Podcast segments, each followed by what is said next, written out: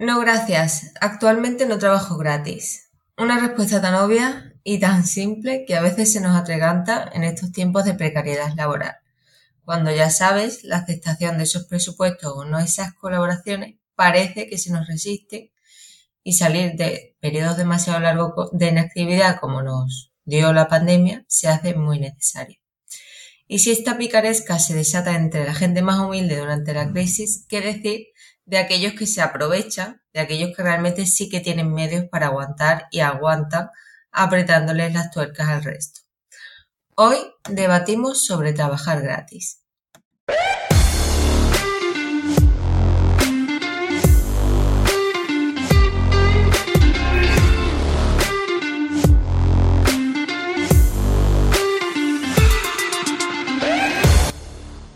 Pues muy buenos días, gente, ¿cómo estamos? Buenos días, ¿qué tal? Buenos días.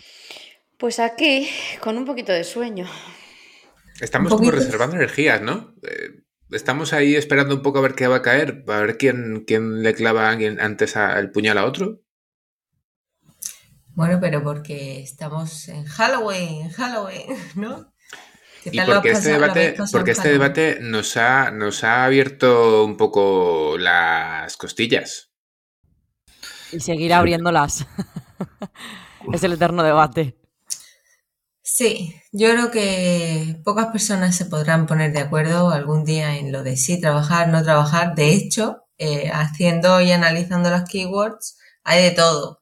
Hay gente que tira por sí, gente que tira que no, eh, los 91 consejos para no trabajar gratis, los 21 consejos para eh, sí trabajar gratis y bueno. Pero bueno, aquí como todo depende, ¿no? Como en la vida. ¿O qué? ¿Qué me decís? ¿Trabajar gratis? ¿Aceptamos? ¿Sí? ¿No? Depende, como siempre, todo depende. Yo digo que depende, pero me decanto más por el no. Ya lo sabéis. y no será porque no he trabajado gratis, claro. Ya. Ana, Luis, vosotros. Yo me posiciono por el depende. Eh, ahora valoro muchísimo más mi trabajo y me enfado cuando la gente no me paga. Ayer fue un ejemplo que exploté. Y, sí, yo también cuando comencé, tanto Laura como yo, una de las formas que hicimos para trabajar gratis, que me adelanto, es por mejorar la visibilidad. Aquí Deberíamos diferenciar qué es gratis o qué implica una colaboración puntual, aunque no dé una remuneración económica a corto plazo. Si gratis es hacer algo dentro de tu horario laboral para llevarlo a otro sitio, aunque no cobres de manera directa, en cierto modo gratis no es. Que esto a veces la gente lo, confunde, al menos en mi trabajo a veces eh, la gente lo confunde. No, es que, esto es, que estás en tu horario laboral. Eh, por otro lado, ¿qué es hacerle gratis a una fundación algo por lo que la fundación obtiene un beneficio, un rédito económico, tú no ves ese beneficio, pero tampoco comes en, visibilidad eh, estando ahí, ¿no? Pongo un ejemplo. En 2019 eh, di una charla, di dos talleres en el Congreso de Familias de la ECC y aún así, me, a un día de hoy, a día de hoy, me siguen llegando pacientes a aquella charla en 2019. Estamos en noviembre de 2021. Em, pues, pues sí, me siguen llegando. Entonces, en aquel momento no la, no la cobré. Sí que me sigue llegando un beneficio, pero, pero no comes en visibilidad, ¿no? Es un, creo que es un debate profundo que tenemos que enraizar eh, bien la base de por qué lo hacemos para entonces poder responder a si lo hago o no lo hago. Yo en aquel momento lo hice porque era la ECC y porque en aquel momento lo habría hecho gratis para la ECC, ahora no la, habría, no la haría gratis para la ECC. Yo creo que aquí hay que un poco también diferenciar entre para quién vamos a trabajar gratis, ¿no? O sea, sobre todo, eh, porque muchas veces trabajar gratis no es que solo sea visibilidad, es el cliducto de imagen. Hay varios cliductos en la parte de negocio y uno de ellos es la imagen, ¿no? Dar una charla en una WordCamp, por ejemplo, en el mundo de marketing y, WordPress, no, no te pagan tampoco. Pero te ve más gente de tu entorno. Dar una charla en una DINU, pues no te pagan, pero también te da esa visibilidad y esa, más que visibilidad, imagen, ¿no? De que sabes de un tema. Y eso puede ser a largo plazo beneficioso. Obviamente, si el que organiza el congreso, por ejemplo, pues eh, cobra 500 euros a cada asistente y a ti no te quiere pagar, pues ahí igual sí que podemos ver un poco de, ética, ¿no? Pero, por ejemplo, yo sí que vería a una fundación, al menos, que, su congreso o el evento no sea, no sea, no tenga una remuneración económica clara, ¿no? Es decir, no gane dinero. Es mi, es mi opinión. Vale, pues como estáis comentando temas del contexto, vamos a analizarlo y vamos a poner, si os parece, ejemplos claros en los que hayáis, por ejemplo, trabajado gratis por esa visibilidad, para ganar experiencia, para ver un poquito engrosado el currículum, porque era una entidad muy top o por participar en sí en una causa que ya estuvimos hablando en, una, en un episodio de colaboración con compañeras que no le cobramos ¿no? a las ADINUS, ahí también se crea un poquito de debate. Cuéntanos, Ana. Sí, yo justamente es que creo que tengo ejemplos para todo. a mí el que más me viene a la mente y del que no ganamos nada y fue literalmente trabajar gratis. Además, invertimos un dinero el cual no fue devuelto éramos conscientes, pero al principio pensábamos que sí que vamos a, recibir más, fue que hace, pues yo creo que cuando empezamos en 2013, años posteriores, 2015, 2016, había una plataforma de entrenadores, eh, bueno, conocíamos a, a uno de los gerentes y nos sugirió que para darnos visibilidad era un evento gratuito para todo el mundo, pero todas las que estábamos allí, las que pagábamos por estar allí éramos nosotras. ¿Por qué? Porque éramos las encargadas de entregar el almuerzo saludable a todos los asistentes. En la primera vez nos lo curramos un montón, entregando fruta de temporada, en una, como una especie como de, de cajita. De hecho, nos sobró un carro entero y al sobrarnos un carro entero tuvimos que ir a la casa de acogida que está cerca del río para entregar todo lo que nos había sobrado. Seguimos participando porque pues quizás en esa primera vez no nos dimos cuenta de que no iba a servir para nada, pero bueno, seguimos participando porque además el siguiente evento era para emprendedores, era para freelance y dijimos, ostras, pues puede ser una buena oportunidad para que la gente nos conozca y por contra venga la consulta.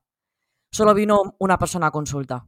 De los tres o cuatro eventos a los que participamos e invertimos dinero, insisto, fuimos casi las únicas empresas que invertimos dinero, solo vino un paciente. Esa fue la que más rabia nos dio. también soy inconsciente de que nos dio un poco de visibilidad, porque en ese momento la empresa estaba despegando un montón y estaba en lanzadera, pero perdimos dinero. Totalmente. Yo creo que aquí a veces los Key Performance Indicators, ¿no? Los KPI no están del todo definidos ni luego se evalúan, ¿no? O sea, vale, yo hago una acción, ejecuto una acción, véase, ir a esta charla, ir a este taller, pero no tengo el indicador preciso que vaya a hacer, vaya a hacerme medir bien o mal el hecho de que esa charla me haya sido útil. Es como cuando yo ejecuto una acción en redes sociales, para aterrizarlo. Yo tengo una métrica, tengo unos, unos clics, unos likes, unos me gusta, unos comentarios, lo que sea. En este caso, ni siquiera lo mediste. Me estás diciendo que uno, potencialmente, pero uno que sepas Igual han sido más, no lo sabes. ¿no? lo sé, no lo sé, pero ya te digo que el objetivo nuestro de asistir a ese evento era pues dar consejos sobre nutrición y que cuando, eh, terminaran el, entrenamiento tuvieran agua, tuvieran fruta, tuvieran frutos secos. O sea, estábamos... Es como cuando vamos a veces a alguna actividad con niños y en lugar de llamarnos dietistas, nutricionistas, nos llaman monitoras. No hay cosa que más me repate aun siendo monitora y muy orgullosa, que me diga, no, haz caso a la monitora. ¿Cómo que haz caso a la monitora? Soy dietista nutricionista. Pues esto era lo mismo, es como de las chicas que están aquí de complemento dando frutita y frutos secos para reponerse después del ejercicio en este caso pagasteis vosotras ese almuerzo, o sea, es decir, fuisteis a comprar vosotras. Corría a cargo nuestro, sí. o sea, es que encima, claro, ahí tenéis un... Sí, sí, nuestro, nuestro, sí, sí. Claro, es una inversión, no... O sea, una cosa que vayas a dar una charla y otra cosa es que encima pongas eh, todo, ¿no? O sea, el, el, bueno, la compra, ¿no? Claro, o sea, al menos que te lo paguen, mínimo. Ya que, como, se suele, como se suele decir, encima de puta pones la cama. le voy a decir, pero más allá mal decirlo, pero le voy a decir. Pero en su momento consideramos, como estábamos un poco empezando. Claro. Él era muy visible y de hecho ahora, vamos, ha pivotado la empresa a escala de inversores y no sé cuántas cosas más. Pensamos que en ese momento podía ser una buena oportunidad, pero no lo fue. Fake news. Vale. Y también esto demuestra que mucha gente que por mucho que vaya a ser eh, el próximo pelotazo, es gente que ha llegado ahí posiblemente porque se ha aprovechado mucho de otra gente. Y esto habla del sistema en el que vivimos. Es que mucha gente que se hace millonaria no es porque sea muy buena persona, sino porque es la más rata del mundo, ¿no? O sea, se, pues dice que los millonarios no gastan prácticamente nada. Total, pues a esa gente lo que tenemos es que señalarla más, porque esa es la, que, la gente que precisamente está precarizando y por la cual tenemos este debate. Si toda la gente supiera lo que implica eh, comprar fruta, prepararla, hacer cajas que hicieron las Bilbao, o lo que la gente supiera lo que implica hacer un taller no se, no se aventurarían tan rápido a, decir que se hiciera gratis y entonces si sabes que lo que implica y aún así lo pides gratis a cambio de visibilidad es que posiblemente sea una persona eh, pues este estilo. Una persona pues que se merece otro tipo de adjetivos que como hoy creo que el podcast es en abierto no me quiero ganar ninguna denuncia. Así que simplemente diré que las asfixiemos eh, con una bolsa de plástico. Yo en este en este punto creo que en este país al menos nos gusta mucho lo gratis. O sea, el tema de lo gratis, de películas, videojuegos, de, bueno, de todo lo que pueda ser gratis, como que mejor. Y al final, no todo puede ser gratis porque hay que pagar un desarrollo, hay que pagar un contenido, hay que pagar algo, hay que pagar el, tu conocimiento en el caso de unas charlas. Con lo que yo creo que hay que, la gente tiene que darse cuenta que, que no que hay cosas gratis, pero hay cosas que hay que pagar. Y si hay que pagar, pues hay que pagar. Y ya está. Hay otra. No hay más huevos. Yo estoy de acuerdo contigo con lo que dices, pero nos hemos encontrado nosotras con eh, actividades que son gratis y cursos que son gratis, que pensábamos que por ser gratis la gente se apuntaría, nosotras sí que cobrábamos, pero no se han apuntado, porque no entraba dentro de su programación. Nos pasó con un proyecto de mercados que nos aprobaron el presupuesto en octubre y eran gratis para los colegios, pero como no entraba dentro de sus actividades extraescolares, no lo incluyeron. Los cursos que hacemos a los jóvenes son gratis para ellos. Aparte de que la comunicación no está siendo de aquella manera, es gratis para ellos, pero tampoco acuden. O sea, yo también ya me llego a plantear que si realmente lo gratis eh, es, eh, es más por tema económico o porque el tema no interesa o por otros factores. En algunos casos, ¿eh? Sentáis precedente. Eli, ¿qué dices? Es como estoy dormida, pero sí es lo que estaba pensando, la verdad. De todas maneras, igual es simplemente porque no les cuadra, porque yo sí que en algún momento he trabajado gratis, pues por los motivos que luego hablaremos. Y después cuando le he puesto precio, que incluso estaba aquí apuntando en un papel diciendo, incluso a veces he infravalorado el trabajo, porque igual eh, he trabajado gratis cuando no he ganado, pese a que he cobrado algo porque eso también puede pasar. Pero bueno, a lo que iba, que después cuando se le ha puesto un precio, igual han dicho, pues ya, igual ahora ya no quiero. No lo necesito tanto como pensaba. Y estoy de acuerdo con, Sergio, porque es que, joder, pero que, es que pasa en, en, las facetas más chorras de la vida. Si es que vas al supermercado y te dicen, pues si compras un tercero te regalo el cuarto, pero si es que solo necesito uno, tío. Necesito uno. Pero que te va a salir mucho más barato, pero es que necesito uno. Y vale, eh, hablando de cosas eh, de, alimentación o perecederas, me callo, pero es que esto me pasó el otro día cuando fui con mi hija a comprarse unos vaqueros. Es que si te lleva unas leggings o no sé qué. Es que si se compra dos, le regaló el tercero. Es que necesita unos. Ya no necesita más. Que no necesito que me regales nada. Es que, y, y, cae, y todo el mundo cae. Necesito uno, pero voy a comprar dos, voy a pagar dos, porque me gusta lo del tercero gratis. Pues yo creo que nosotros no somos mercancía. Y me parece que nos mercantilizamos, bueno, estamos mercantilizados, pero me parece que nos convertimos un poco en, bueno, ya sabéis mi opinión, pero sí, a veces eh, hay muchos dependes y hay dependes con letras mayúsculas muy grandes, claro que sí, yo tengo muchos también, pero a veces nos entramos en ese juego en el que yo no quiero entrar, no quiero ser ni un Vital Dent ni un Herbalife, o sea, lo siento. Viene Black Friday este mes. Eh, es el mejor ejemplo de cómo un tanto por ciento de descuento o un precio más alto tachado bajado de manera presunta llama la atención de mucha gente y hace por comprarlo. ¿Cuántas veces en Twitter veremos capturas de pantalla de cuánto costaba un producto electrónico eh, una semana antes del Black Friday? Y que casualmente el Black Friday cuesta más de lo que costaba antes. Ese mismo, ese sí, y que también es más probable que la gente lo compre también. ¿Qué ocurre? Ocurre una cuestión muy simple. Nos mola ver algo tachado.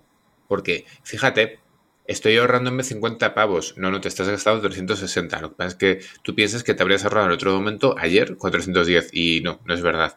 Pero no te estás ahorrando 50 pavos, te está costando 360. Entonces, bueno, por reforzar lo que planteaba Eli, este mes lo vamos a ver bastante con las ofertas del Black Friday, con toda esta movida previa a la campaña de Navidad.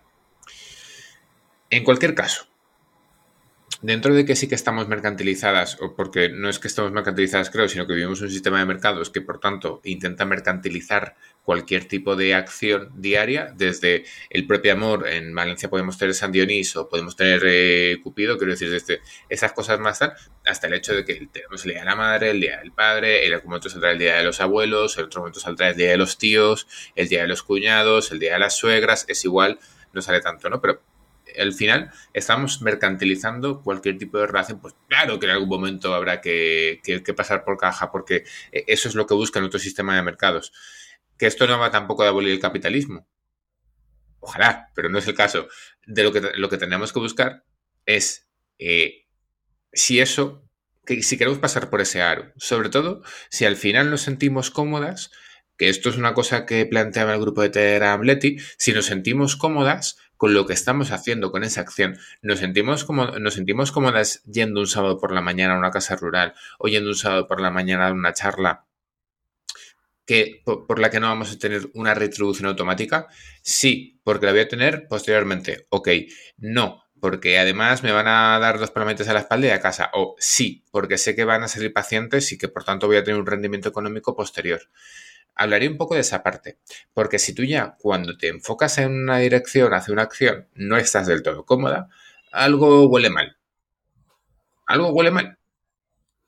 ¿O no os ha pasado hacer cosas que no estéis cómodas con lo que estáis haciendo, diciendo esto va a salir mal, va a salir mal? A mí ahora me vienen a la cabeza ejemplos de lo que estás diciendo y esas actividades que han sido gratuitas, eh, bueno, hemos colaborado durante casi un año con una gran empresa de, mm, voy a decirlo, de muebles sueca. No voy a decir el nombre, pero solo con eso ya la gente lo sabe. Eh, gratis. Eh, con la idea de, pues, un poco, somos partners de ellos y para mejorar la visibilidad y porque pensábamos que van a venir familias a consulta. Es más, teníamos, bueno, tenemos de hecho una colaboración en la que si vienen de parte de ellos, que no ha venido nadie, tienen un descuento. De hecho, la gente no lo sabe y me juego lo que quieras a que la mayor parte de la población de Valencia es socia de IKEA. Y ya he dicho el nombre.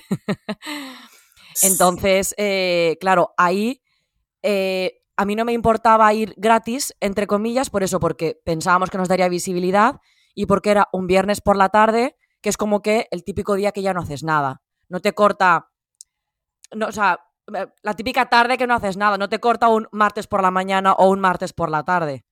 Pero sí que han habido veces que he dicho, mira, no lo voy a hacer porque es que me parte todo el, todo el día y, no me compensa, es decir, no voy a ganar nada a cambio. Y ahora somos conscientes de que invertimos un tiempo innecesario. Tal cual. ¿A vosotros os ha pasado esto también que comentaba Luis? Eh, Sergio, a ti, por ejemplo, al dar alguna charla, has dicho, ya a mí me pasa en el momento de empezar la charla, digo, madre mía, este marrón, qué mierda que me he metido aquí. Yo la verdad es que no, en mi caso las charlas que he dado ha sido siempre en Adinu y en, temas más organizativos, ¿no? Asociaciones, DSP, por ejemplo.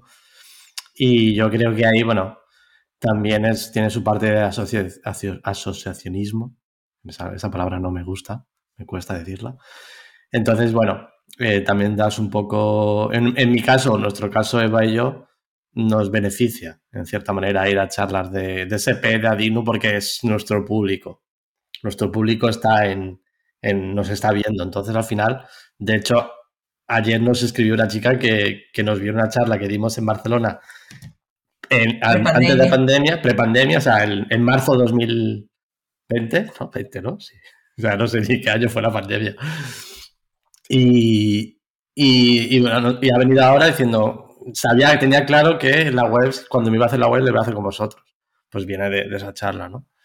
Eh, con lo que, bueno, en este caso también nos beneficia un poco. Entonces, yo mm, estoy contento con las charlas que he dado en ese, en ese ámbito. No he dado ninguna charla. Me gustaría dar una charla también en, Word, en alguna WordCamp o alguna Meetup. Pero bueno, ahora mismo no, no me veo capaz tampoco. Pero por el tiempo, sobre todo. Y, pero bueno, yo en mi caso no. Sí que he hecho, por ejemplo, cuando empecé a hacer páginas web, algunas sí que la hice gratis.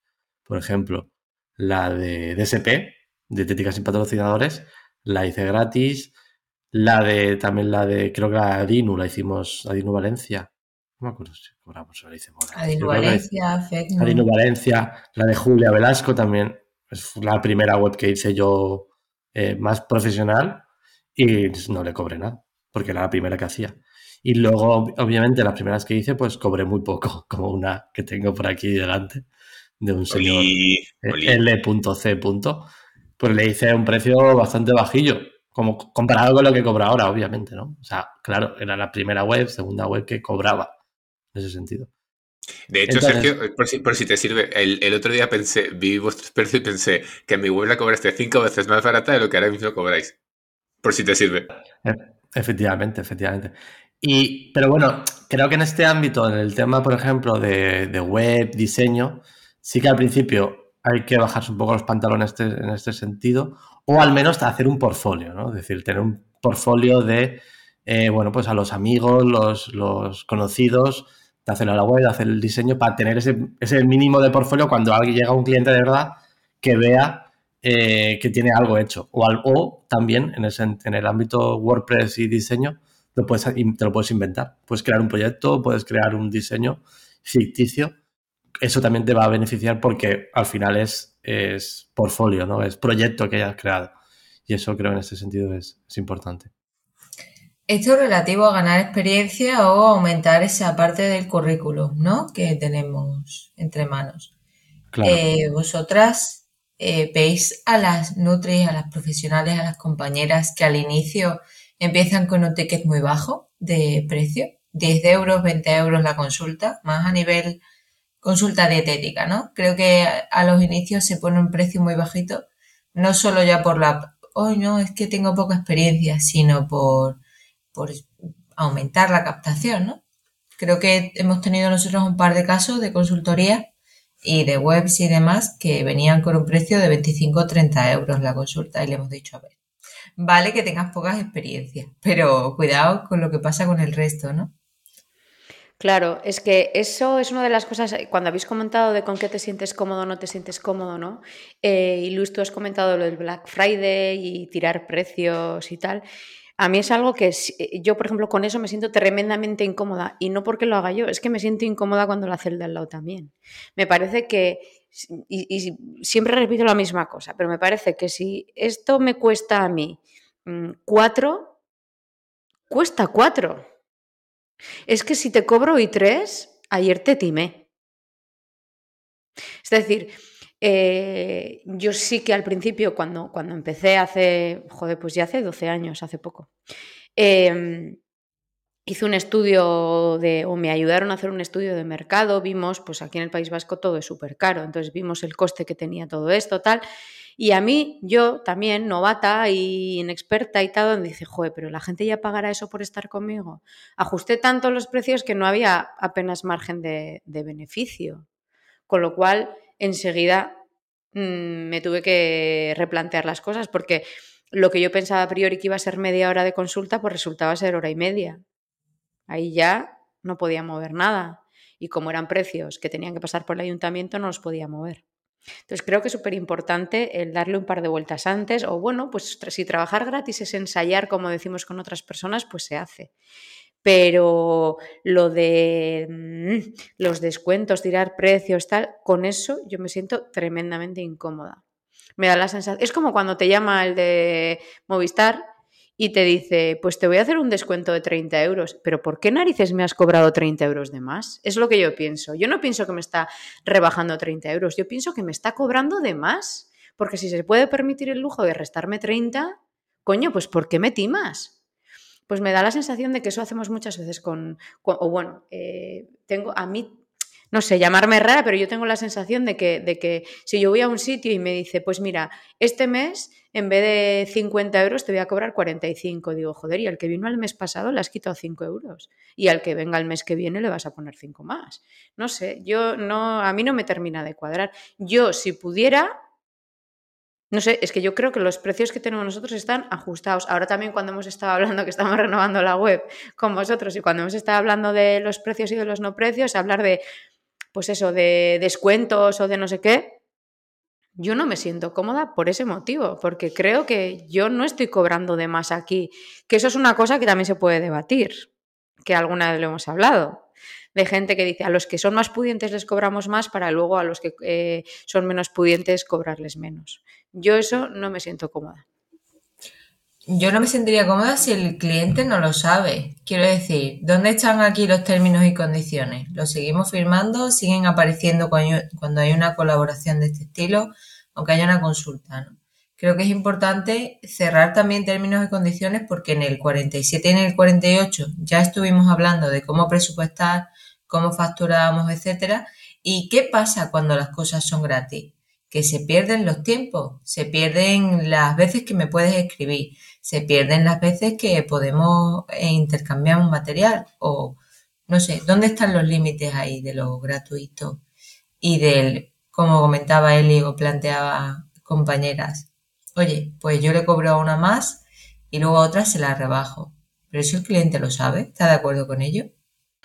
Yo quiero aquí aclarar que, por ejemplo, en el tema de servicios, eh, normalmente tenemos problema a la hora de poner precios. O sea, no sabemos cuánto cuesta un, nuestro servicio.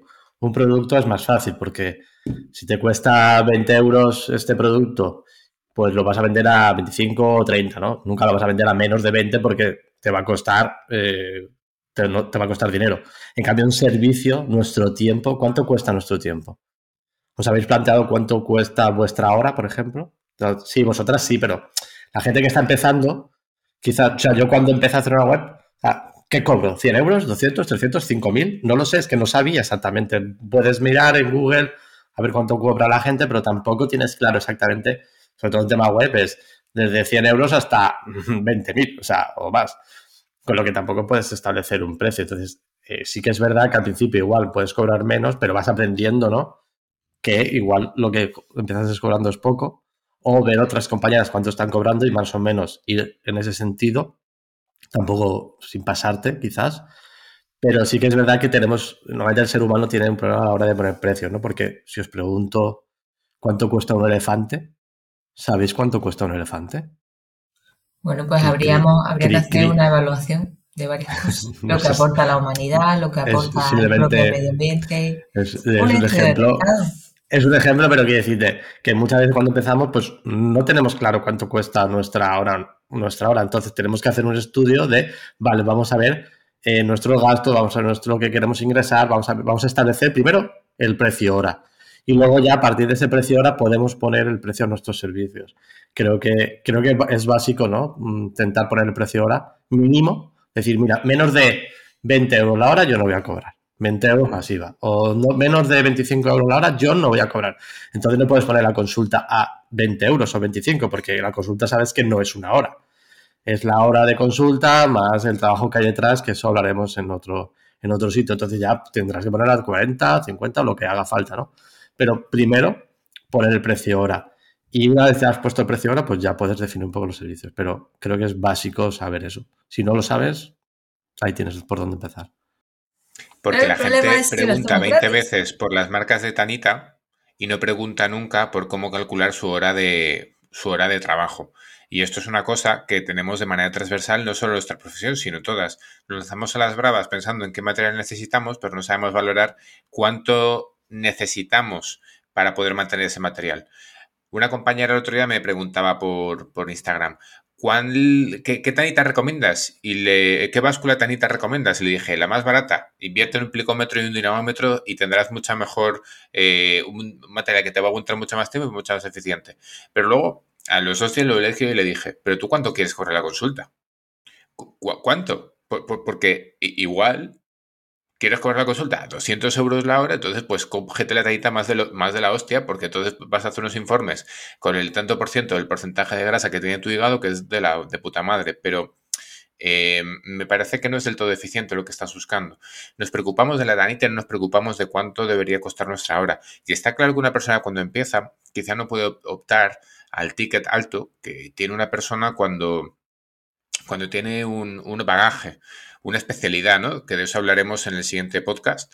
Em, yo ahora me estoy planteando subir precios. Porque a mí la gente me dice, la gente que yo veo de Onco me dice, es que al principio me, parecía que, hostia, era una inversión, pero ahora mismo lo haría sin despeinarme. Entonces, em, pero ¿cómo te enfrentas a eso? Pero yo ahora es el debate que tengo después de crear una especialidad, aunque de eso hablaremos en el siguiente podcast y que la gente juzgue por sí misma. Em, entonces, bueno, creo que es una cosa que tenemos que partir de unos mínimos. Si tú aspiras a tener que tu hora valga 20 euros, hostia, eh, no te compres la tallita más cara porque no llegas, coge un plicómetro, una cinta métrica y además cógela de plastiquete mala eh, y ya llega, ya aspirarás a, cogerte una de verdad, de la que cuesta 20 euros. Creo que va un poco que precisamente lo que decía Sergio de el calcular el precio hora es lo más importante. Pues sí. Muy interesante que lo tengáis clarito. Vale, vamos a seguir con trabajar de gratis y os quiero preguntar si creéis que esto de trabajar gratis eh, difumina la línea, ¿no? Entre un hobby o una profesión. Nos quita profesionalidad, nos quita mm, ese sentimiento de, de oye, es que estoy trabajando, es que esto tiene que tener una calidad mínima, tiene que tener un, un contenido mínimo, ¿Cómo evaluáis estas cosas? Yo esto he levantado la mano porque yo esto lo he vivido con el teatro. El teatro, para mí, durante un tiempo fue hobby, pero durante un tiempo también fue formación. Y cuando te pasas un año y medio ensayando un montaje, cuando vas y cobras 100 euros, dices, llevo año y medio trabajando en algo y estoy cobrando ahora 100 euros que está claro, cuando lo haces la semana siguiente cobras otros 100 y cuando lo haces la semana siguiente igual son 200, pero son 400 euros en un mes por año y medio de trabajo. Em, y el teatro era mi hobby, pero durante un tiempo también fue una vía de entrada de dinero cuando precisamente hacía la tesis y no cobraba otra vía. Con la nutrición, voy a hablar de esa palabra o voy a mencionar esa palabra, la vocación, eh, que yo mismo tengo en mi vídeo de Twitter, en mi vídeo de Instagram, pero es verdad que es una palabra que es muy... Ostras, tiene una segunda vuelta un poco oscura, porque a veces por tu vocación o porque como te gusta lo que haces, no te importa cobrar menos o no te importa dar de más, porque es tu vocación. Con esto, con el tema COVID, hemos tenido mucha gente muy puteada en hospitales y además la gente le reclamaba que estuvieran más porque era su vocación. Esto, Sergio, tú como enfermero lo has tenido que vivir, el que te digan, es tu vocación, por tanto, tampoco pasa nada si ahora mismo no tienes eh, la vida resuelta gracias a la profesión que has estudiado. Entonces, eh, por responder en concreto a lo que decía, lo que decía mm, Eva, que hay que diferenciar entre, entre hobby y profesión, que está muy bien que tu profesión además te encante, te guste, tengas vocación, puede incluso llamarse hobby, pero a final de mes también comes. Y esto yo lo digo tanto en el colegio como lo digo como en, como en Aleris. Cuando la gente nos plantea esto de, es que es lo que te gusta, es que lo... Ya, ya, ya, sí, sí, me, flipa, pero es que ¿quién me compra los boniatos a final de mes? Yo.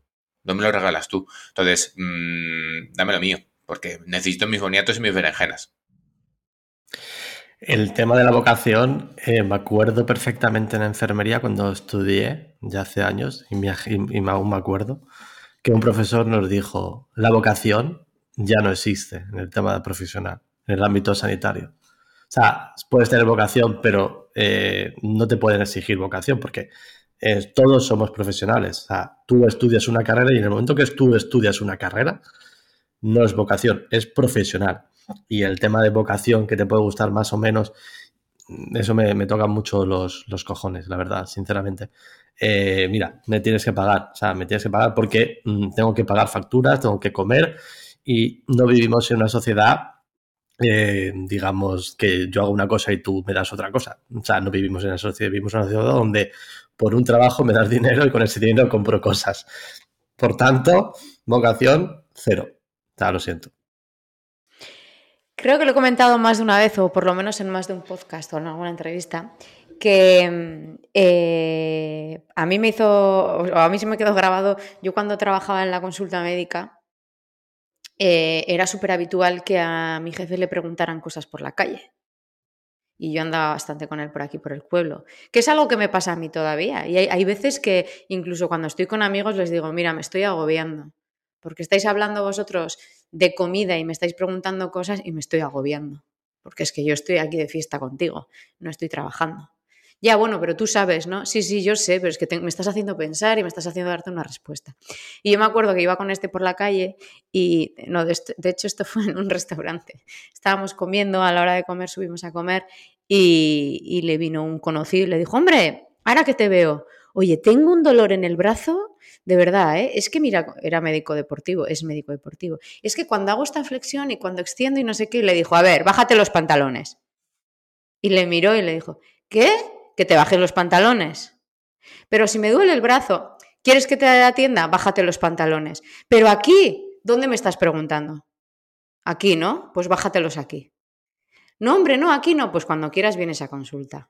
Y eso se me quedó grabado porque es, eh, aparte que no le conocéis, claro, es más seco que un bocata de polvorones el tío. Entonces te dice eso y te quedas que, ¿eh? ¿Qué? Pero es una de las veces que más me he reído y es una de las frases que más he usado después. Y creo que ahí está la línea entre lo profesional y la vocación. Puedes tener una vocación que te cagas, pero vives de esto, tío. Vivo de esto a mí me han parado por la calle y dicen, ay, por cierto, tú tenía que estar contigo. Es que me ha salido el hierro bajo en la analítica. ¿Qué puedo comer? Pues, oye, tío, ¿de qué vas? ¿De qué vas? ¿Qué te crees que soy yo? La Wikipedia, búscalo en internet. A mí que me cuentas. Si quieres una cosa, tienes? Come cicuta. Cáncer. Si buscas en Google es cáncer. Pero bueno, que sí, que estoy yo deseando llegar a la parte en la que hablamos del trabajo gratis que hemos hecho. Pues venga, vamos a ello. Mirad, yo no sé qué vamos a hacer, Sergio y yo, o cómo vamos a gestionarlo, pero la cantidad de gente que nos llega de, eh, no, es que eh, primero hago 15 minutos de consulta gratuita y luego ya convierto a la gente y luego ya tal. Es como, a ver, chiqui, esto es una estrategia de venta, no es una captación de clientes. ¿Habéis hecho alguna vez consultas gratuitas de nutrición? ¿Las planteáis hacer? Yo con eso me siento incómoda, entonces yo eso ni lo voy a hacer, espero, igual algún día me tengo que bajar las bragas porque no tengo más, pero yo espero que eso sea lo último, de lo último, de lo último. No, yo por ahí no paso, no estoy cómoda. Nosotras en Neutralia lo que sí que hacemos es una consulta informativa, pero para explicar precios y metodología, ya está porque como no tenemos tanto volumen de pacientes y a veces nos mandan correos, como nos resulta muy frío lo que es el correo, preferimos que nos venga a la consulta y nos lo explique mejor siempre y cuando pueda, si no es por, si no es por teléfono. Entonces, en alguna ocasión sí que lo hemos hecho de que venga a consulta para que nos cuente un poco mejor qué es lo que le pasa. Eh, y yo identificando muy bien que en ese momento no le voy a dar ningún tipo de consejo y no lo he dado, y entonces le explico precios y metodología pero solo para personas que les viene bien venir y que a lo mejor nos ha mandado un correo. Sí que lo hemos hecho, la consulta informativa gratuita de precios y metodología.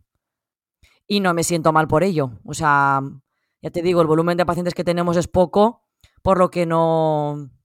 Y también lo he hecho con clientes. También he quedado con clientes casi una hora para poder explicar el, presupuesto y no me lo han pagado.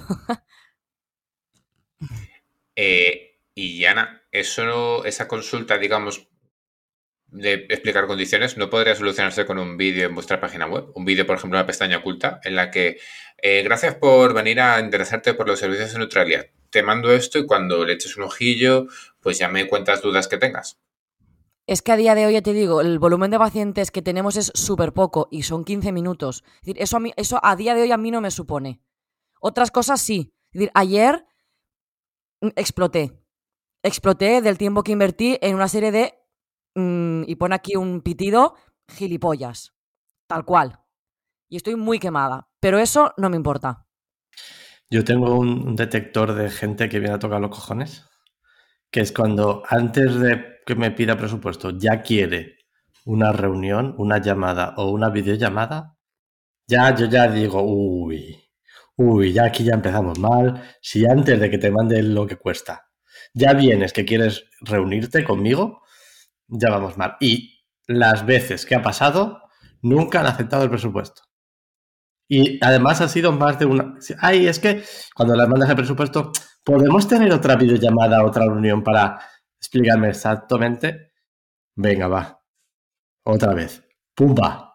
Cagada porque luego no acepta el presupuesto. Ya nos ha pasado tres, cuatro o cinco veces, no sé, ya no las cuento. Así que ya no sé, la próxima, qué hacer, pero sí, tiene razón.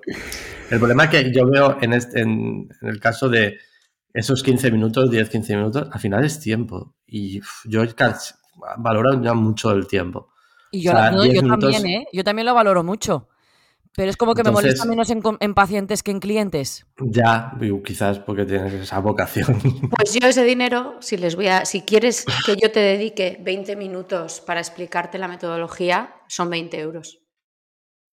Y si no lo tienes en la web, o te lo mando por email porque tengo una plantilla. De hecho, es que no es el tipo de paciente que quiero aquí. La típica gente que te dice, oye Eli, ¿podemos quedar para conocernos antes de la consulta? No, gracias. Y me parece que, no sé si es coincidencia o no, pero son pacientes súper demandantes, que se creen los únicos del planeta con ese problema. Y yo lo siento, pero a mí esa gente me quema un montón. Yo te voy a dar todo y más, porque el servicio que nosotros ofrecemos es eso, te lo doy todo y más. Pero no me, no me estrujes más, porque te machaco. Claro, pero aquí hay, que, aquí hay que distinguir una cosa con respecto a lo que dices, Eli, y es que nosotras somos las que justamente le decimos, ¿quieres venirte a consulta para explicarnos mejor tu objetivo y precios y metodología? Porque nosotras, quizás por la mentorización que hemos recibido, somos de vamos a conocernos. Quiero quitarnos de la pantalla y quiero quitarnos de llamadas. Yo es que quizás también es porque soy un poco así, pero en este caso nosotras somos quien se lo decimos al, al paciente. Y si yo, no toca pelotas, pues entonces lo corto. Ana, yo, yo me veo identificado con ese, creo que soy un poco así. Creo que, creo que voy un poco también esa línea. Sin embargo, desde que he puesto, o sea, desde que tengo acceso a decirle a esa persona, vamos a trabajar de esta forma, y te mando un texto estático o te mando un vídeo, eh, la gente siente que además, que aunque se lo estoy diciendo a esa persona o a cualquiera que me pregunta por lo mismo, eh, es que son las normas del juego. Así es como juego yo al parchís. No te voy a decir unas cosas y otra persona otras. Em, desde, que, desde que tengo opción a mandar un link y decir así lo hacemos, mm, me va mucho mejor. Además, noto que la gente se queda antes y noto que la gente además lo, lee, porque luego hay muchas cosas que no me toca explicar. Porque no, no lo he leído, lo he leído y es como, Hostia, pues sí. Ya te digo, probadlo, tener una, tener una sección en la web durante un tiempo, pivotarlo. Tened en la, en la web una, creo que utilizaba mal la palabra pivotar nueva, eh, probadlo. Eh, eh, una página, en la página web una pestaña de así lo hacemos, así trabajamos, o gracias por ponerte en contacto con Neutralia. Lo mandas y veis qué tal. Eh, igual resulta que esos 20 minutos que dedicáis a tres personas a lo largo de un mes, resulta que pasan a ser eh, hacer un correo de Hola Mari Carmen, gracias por, escribirnos. En primer lugar, gracias por la confianza. En segundo, mira, te explico cómo solemos trabajar. Es de esta forma, aunque cualquiera te tienes explicado que eso puede ser un correo, un correo tipo. En tercer lugar, si te queda cualquier duda, si te parece, te puedo llamar y lo aclaramos cualquier potencial duda. Y en cuarto lugar, solo quedará vernos. Eh, eso que es un correo en el que inviertes en lugar de 20 minutos, un minuto, lo peor que te puede ocurrir es que alguien diga, oye, pues te voy a pegar un toque y hablamos. Pero como habrá muchas cosas que ya están explicadas, incluso puedes hacer referencia a la página web. Mi consejo, desde que lo he hecho, vivo mucho más tranquilo. Porque antes me tocaba Curiosamente, por semana llamar mínimo. En la página web lo tenemos súper bien explicado. tenemos bien explicado cómo trabajamos y todo lo que entregamos. Pero ya os digo que somos nosotras las que invitamos a conocerle primero en persona, porque a lo mejor tiene algún tipo de duda extra o no entendemos bien su objetivo. Pero lo tenemos explicado, eso sí que, de hecho, gracias a que Eva también nos lo dijo y poner los precios, todo eso lo tenemos. Pero somos otras, podríamos decir quizás las masocas, que, lo, que lo fomentamos. A mí me gusta decir una cosa eh, que se la comento mucho a Sergio cuando vienen este tipo de personas y luego responden en correo. Es que tengo dudas. Eh, ¿Podemos quedar? ¿Podemos tener una reunión? Y le digo, bueno, mándame las dudas desglosadas, yo te las respondo y te las envío. No, no hace falta que, no, que nos reunamos, que agendemos una reunión. Y es que a la gente no hay que mandar la consulta, no se tiene que hacer una web, no se tiene que hacer un marketing, se tiene que ir a primaria a mejorar su comprensión lectora, hermanas. Es que lo pone clarito, ¿vale? Y si no te lo has leído es porque te da exactamente igual y lo que estás demandando es alguien que te haga una consultoría. Entonces, así no van las cosas, ¿vale? Si tienes una duda, tú desglosa aquí tu duda, ponga aquí su pregunta que será respuesta y será respondida eh, incluso en vídeo, en audio, en lo que le haga falta. Pero si no, a primaria, a saber y aprender a leer de nuevo, ¿vale? me da un poquito de rabia este tema porque es como, no, tengo una duda, podemos reunirnos. No, Mira, una de las cosas, ya que estamos así hablando, venga, trapos sucios fuera. Una de las cosas que más rabia me da, que no puedo con eso, es cuando viene alguien a recoger su estrategia, se la explicas, pero de pe a pa, que te has tirado igual 40 minutos diciéndole, bien, ¿dónde está y cuál, no sé qué, y no sé cuántos. Y bueno, todo lo que te acabo de contar es, está en este papel, ¿no? Y coge el papel, seis hojas y empieza. La estrategia que tienes a continuación, no sé qué, pretende, nada, sistema inmune, jaja, ta, ta, y te lo está leyendo delante de tu cara. te lo está leyendo. esto me lo mucho. Y le digo, no, no, fulanita o fulanito, esto es para que, esto es un resumen de lo que te acabo de contar. Esto es para que lo tengas por papel. Si lo quieres consultar, es para que lo puedas leer. De hecho, te recomiendo que lo leas no una vez, sino incluso un par de veces, porque así vas a ¿no? interiorizar mejor lo que hemos hablado. Y eh, al final he puesto un recuadro donde vas a apuntar a mano los objetivos que, hemos quedado hasta la próxima sesión. Y sigue leyendo, y sigue leyendo, y es como, ¿qué?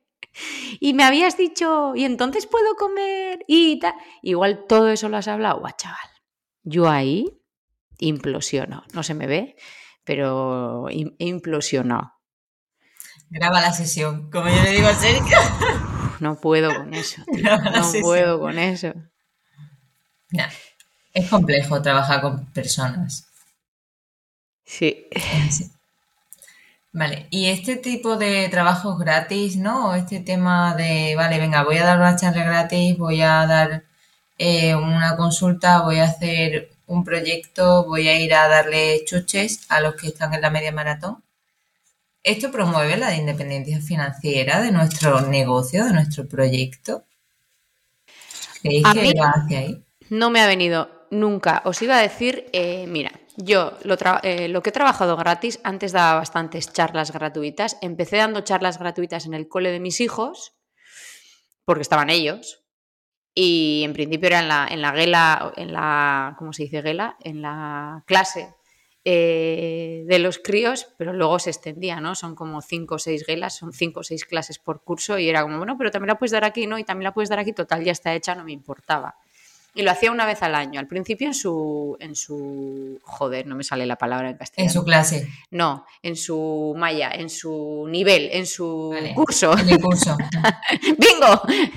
Después, en el curso del otro. Y al final, pues terminaba dando en segundo, en cuarto y en sexto a todas las clases, que son cinco o seis.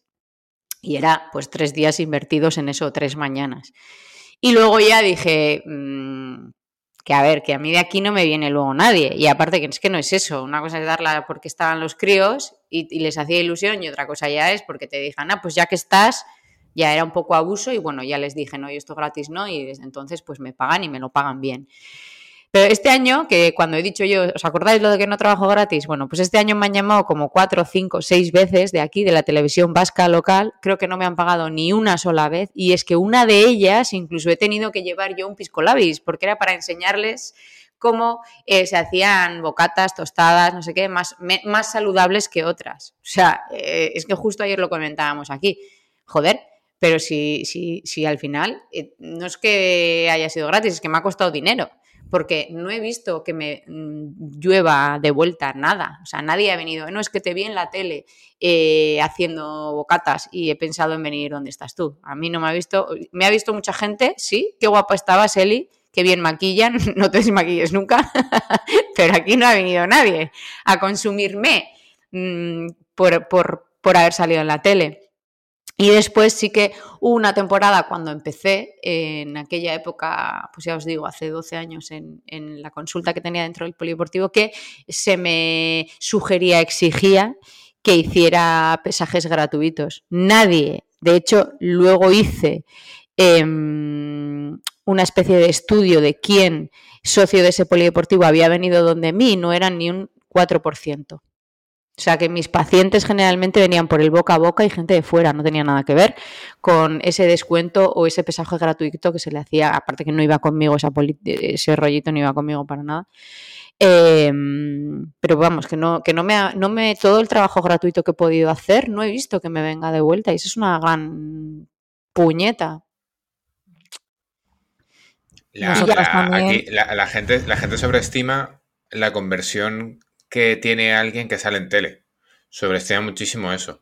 Y en cierto modo lo sobreestima porque dice, no, es que esta persona sale y yo no salgo. Pero no se está convirtiendo a la gente en potenciable paciente porque salgas más o menos en la tele o más o menos medios de comunicación. Si acaso porque serás más o menos conocida o tu especialidad será más o menos conocida. Pero no por salir en la tele o por salir en prensa vas a tener más pacientes. A mí, desde luego, no me ha pasado. Y en los últimos cuatro años he tenido bastantes apariciones en medios de comunicación. Em, y como mucho me ha pasado que algún conocido, alguna conocida, me ha dicho, anda, pues no sabía que estabas trabajando. Ya está. Hombre, lo de la tele, a mí, por ejemplo, me parece súper divertido porque es algo que no hago a diario. Y, y, bueno, y ahí te explayas y dices, a veces también hay que decirlo, y dices lo que quieres decir y te da la sensación como que estás aportando algo, está, alguien está aprendiendo de esto y esto va a quedar. Igual que sale luego la, bueno, no voy a decir nombres diciendo nada más que barbaridades, pues por lo menos tú que sabes del tema has dicho algo y has aportado. A mí eso de vez en cuando me parece entretenido divertido y es por eso por lo que lo hago, pero no pese a que vas como profesional, porque vas como profesional, es un hobby para mí. Si fuera un trabajo, desde luego, si es un trabajo lo tengo que cobrar. Ah, cocaína, hermano. Vale, y en la tele. Nada, en la tele simplemente es para luego ponerlo en tu web. He salido en televisión española, he salido en, en la parte de colaboración. aparte de colaboraciones o visibilidad, cosas, lo que tú quieras, pones ahí, he salido tal. Pones el vídeo en YouTube y dale. Eso es más eh, de imagen completamente. Obviamente ahí no vas a. Seguramente no ganes nada. Pero bueno, has dicho que has salido en, en, en esos programas. A nosotros nos ha pasado un poco lo mismo. El participar en diferentes programas de radio y en aparecer en televisión en plena cuarentena, piensas que, o la gente piensa que eso te puede dar más clientela en cuanto a clientes y pacientes, y lo único que haces es una aparición estelar comentando algunos aspectos sobre nutrición y alimentación y ya está. Lo que más rabia me da es cuando luego recibes correos de ciertos eh, medios de comunicación, principalmente de periódicos, que te piden que pagues por aparecer. O sea, eso ya me parece mm, lo más. Te pagamos en visibilidad, sí, claro. Y me cobras también lo que te cuesta la, eh, eh, imprimir 27 periódicos. Pero está bien eso de que a mí por lo menos alguna vez he comentado en familia o con los amigos, mira, me han escrito de tal periódico y si pago tanto salgo en un suplemento que hay eh, no sé cuándo de los mejores profesionales del mundo mundial. Ya veis que los mejores profesionales del mundo mundial son los que pagan por salir en ese suplemento, ¿no? Claro, eso la gente no lo sabe. A mí me da, vamos, le resta mogollón de credibilidad a esa mierda. ¿Y ha llegado algún momento en el que hayáis dicho, mira, hasta aquí, esto era gratis, pero me tienes tan harta que te tengo que cobrar algo o al menos déjame que te pegue, ¿no? Puedes dando, o sea... Llegar al límite. Este es mi límite. Ya. Eh, sí, directamente decir que no lo hacemos más. Vale. Nadie ha reculado para atrás, nadie ha dicho, ah, pues mira, estos términos empezaron en un momento dado, con un contexto, en una relación específica, pero ahora necesito cobrarte. O ahora es el momento. Porque los términos y condiciones no estaban firmados, ¿no? Lo que decía antes. A mí me ha pasado en dar talleres así fuera eh, pues vale tanto por persona, pues por el material, por los alimentos y por todo lo que llevas y tal. Y, jo, pues que no puede ser más barato porque es que tal, mm, bueno, venga, va, pues voy a hacer un poco más barato, no gano nada, pero bueno, igual luego viene alguien. Y que se repita eso todos los años, jo, y no puede ser más barato, es que, jo, andamos tan mal, no sé qué, no sé cuántos. Y, y, y nada, y decirle, pues mira, lo siento, no. Y en algunos casos, tampoco, se ha dado el caso de que ha salido el taller y otras veces, pues hasta luego. Pero, pero no solo eso, si, si, si ya no es una cuestión de lo que cueste, sino, vale, yo ahora te bajo el precio, pero entonces en dos meses repetimos. Es decir, que muchas veces nos quedamos solo en la acción, pero que se puede perpetuar en el tiempo para que tenga más rendimiento económico, porque muchas veces el problema es que palmamos las horas de preparación. Por tanto, oye, vale, pues ahora mismo no puede ser 300, tiene que ser 200, vale, pero a cambio, en dos meses repetimos. Pero no era el caso. al ¿eh? final- De todas maneras, cuando ha habido reproductibilidad, o sea, cuando se ha planteado, hacemos eso en dos meses, luego, ay, jo, y es que me ha pasado. ¿Sabes qué pasa? Que no se ha apuntado nadie y entonces, pues no, no se va a hacer. Con lo cual te quedas exactamente igual. Ya, bueno, quiero decir, pero para que la gente también lo tenga en cuenta, que muchas veces nos fijamos sobre la acción, pero que también podemos hablar de lo que pasaría mañana, de lo que pasaría en dos meses o cómo se, o cómo se podría repetir. ¿Creéis que socialmente estamos viviendo en una pompa, en una burbuja? El otro día, mientras preparaba el contenido para los posts y demás, leía un concepto que es, eh, aquí lo tengo, gratisfacción. El, trabajar gratis o casi con la única remuneración de sentirte satisfecho por hacerlo. O sea, ¿qué blanqueamiento de la explotación estamos haciendo a nivel cultural? ¿Qué es esto? O sea, ¿os han llegado a alguien alguna vez con ese concepto, con esa idea, ¿no? Lo que decíamos antes, la vocación, ¿no? Si a ti te gusta. Lo mismo que, que el co-living, son términos donde el sistema de mercado está intentando eh, ponerle un poco color pomposo, un color un poco más eh, rimbombante, un nombre un poco más rimbombante a un hecho que se llama, o no se deja, básicamente, precariedad o explotación. Eh, Nadie trabaja hasta las diez y media de la noche cuando su jornada empieza a las tres porque realmente tenga vocación, sino porque muchas veces el sistema de producción que hemos creado lleva a eso, a que se tenga que trabajar a deshoras, a que no se permita la conciliación o a que simplemente se tenga que extravasar el límite humano de cualquier persona por el simple hecho de que si no, no sale. Pues mañana más, mañana más. ¿Algo más que comentarnos? Yo sí que quería comentar o destacar las cosas que han comentado algunas personas por Telegram, porque creo que es útil. Eh, por ejemplo, eh, se debatía mucho, eh, debatíamos hace poco en Telegram sobre este podcast y planteábamos, ¿se debería cobrar siempre? Y había una compañera, Rocío, que decía que ella dependía el que cobrase o no de si la persona que le pedía la colaboración iba a sacar beneficio. Por ejemplo, si si la persona que le decía vas a trabajar gratis, pero lo que te está diciendo esta persona es no cobro por esta formación, pues entonces, pues oye, pues como que se lo pensaba. Una cosa que quizá nos puede también ayudar a la hora de tomar decisiones. Si la jornada cuesta 500 euros y me dicen me van a pagar montones de nada, pues oye, pues igual, eh, ¿qué haces? ¿Qué haces?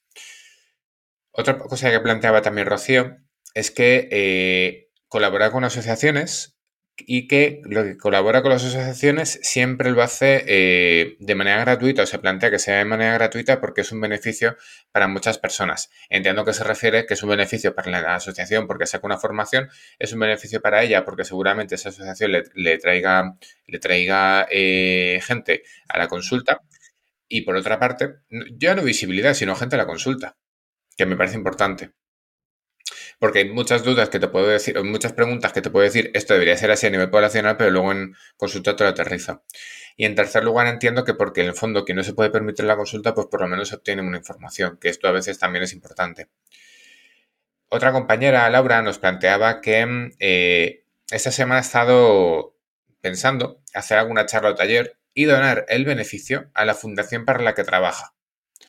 Yo aquí y ella preguntaba, ¿eso es trabajo gratis? Yo aquí no sé qué le contestaríais. Es que depende. Yo no voy a donarle a mi empresa lo que yo estoy trabajando fuera de mi empresa. Es decir, yo ya estoy donándole a mi empresa mi plusvalía y mi tiempo, porque yo le soy rentable a mi empresa. Entonces, aquí hay que tener cuidado con esto. Otra cosa es que trabajes, por ejemplo, para la Fundación contra el Cáncer, la Fundación contra la Patología X, y decidas a motu propio que además de trabajar para esa empresa, vas a pagar una cuota, vas a devolver algo. Por ejemplo, yo trabajo o, colaboro con las, con las la Asociación de Lucha contra la Leucemia, pero a veces soy socio y el mes pasado aumenté mi cuota. Eh, entonces, creo que aquí Laura tendría que darnos un poco más de información para poder decidir. Y luego Leti nos planteaba eh, que una cosa un poco fea, que tenemos que hacer un poco de terapia entre, entre las casi 20 personas que somos en el grupo, que justo el otro día le ofrecieron una charla gratuita y que le gusta dar la formación pero y que le hizo ilusión, pero que a la hora de decir sí sí o sí no, aún no había hecho nada y ya la habían metido en un grupo. Eh, y que decía, les resonaba él y mentalmente, no, sientas precedente. Que en este caso, pues, ¿qué le diríamos a Leti? Leti, ¿no te sientes cómoda? Pues ya es un indicador que algo no va a ir del todo bien.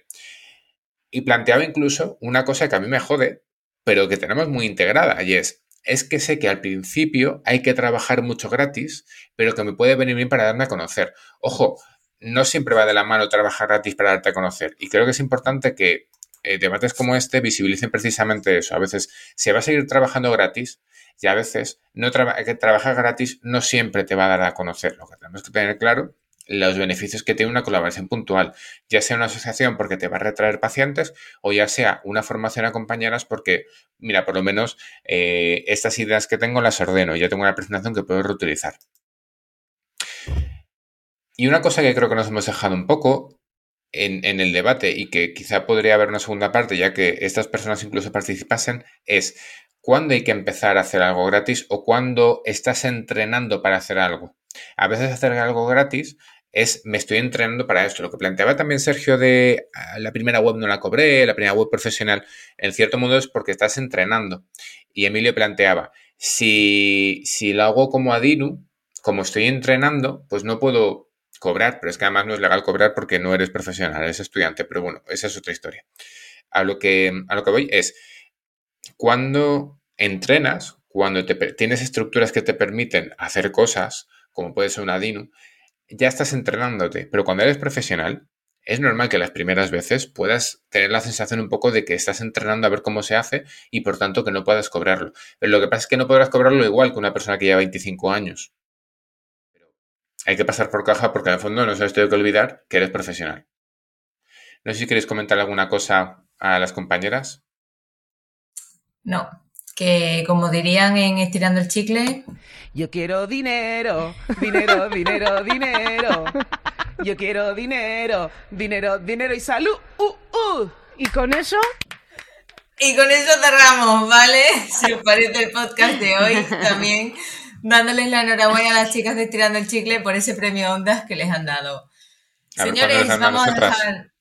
Totalmente, el siguiente, el año que viene, nos lo dan a nosotras. Ondas o curvas. bueno, que muchísimas gracias por haber estado aquí con nosotras debatiendo, escuchándonos y esperamos haberte dado un poquito más de luz y también opiniones sobre este tema de trabajar gratis, sí, no, depende y todas estas cosas. Recuerda que puedes sintonizar con Ibil Video Podcast en todos tus podcasting favoritos y también suscribirte por solo 5 euros al mes para tener acceso a todos los episodios premium, que ya os digo que pues, van bastantes, 51 concretamente, pero bueno, vamos para arriba y también a todos los descuentos que tenemos en Ibil Video, así como ese grupo de Telegram donde esto ya se está convirtiendo más en un grupo de terapia que en un grupo de profesionales. Nada más, si tenéis alguna cosa, nos escribís a través de nuestra web o a través de las redes sociales y esperamos que os replanteéis esto de trabajar gratis. Bueno, chicos, agur, agur. Luego. Adiós. Adiós.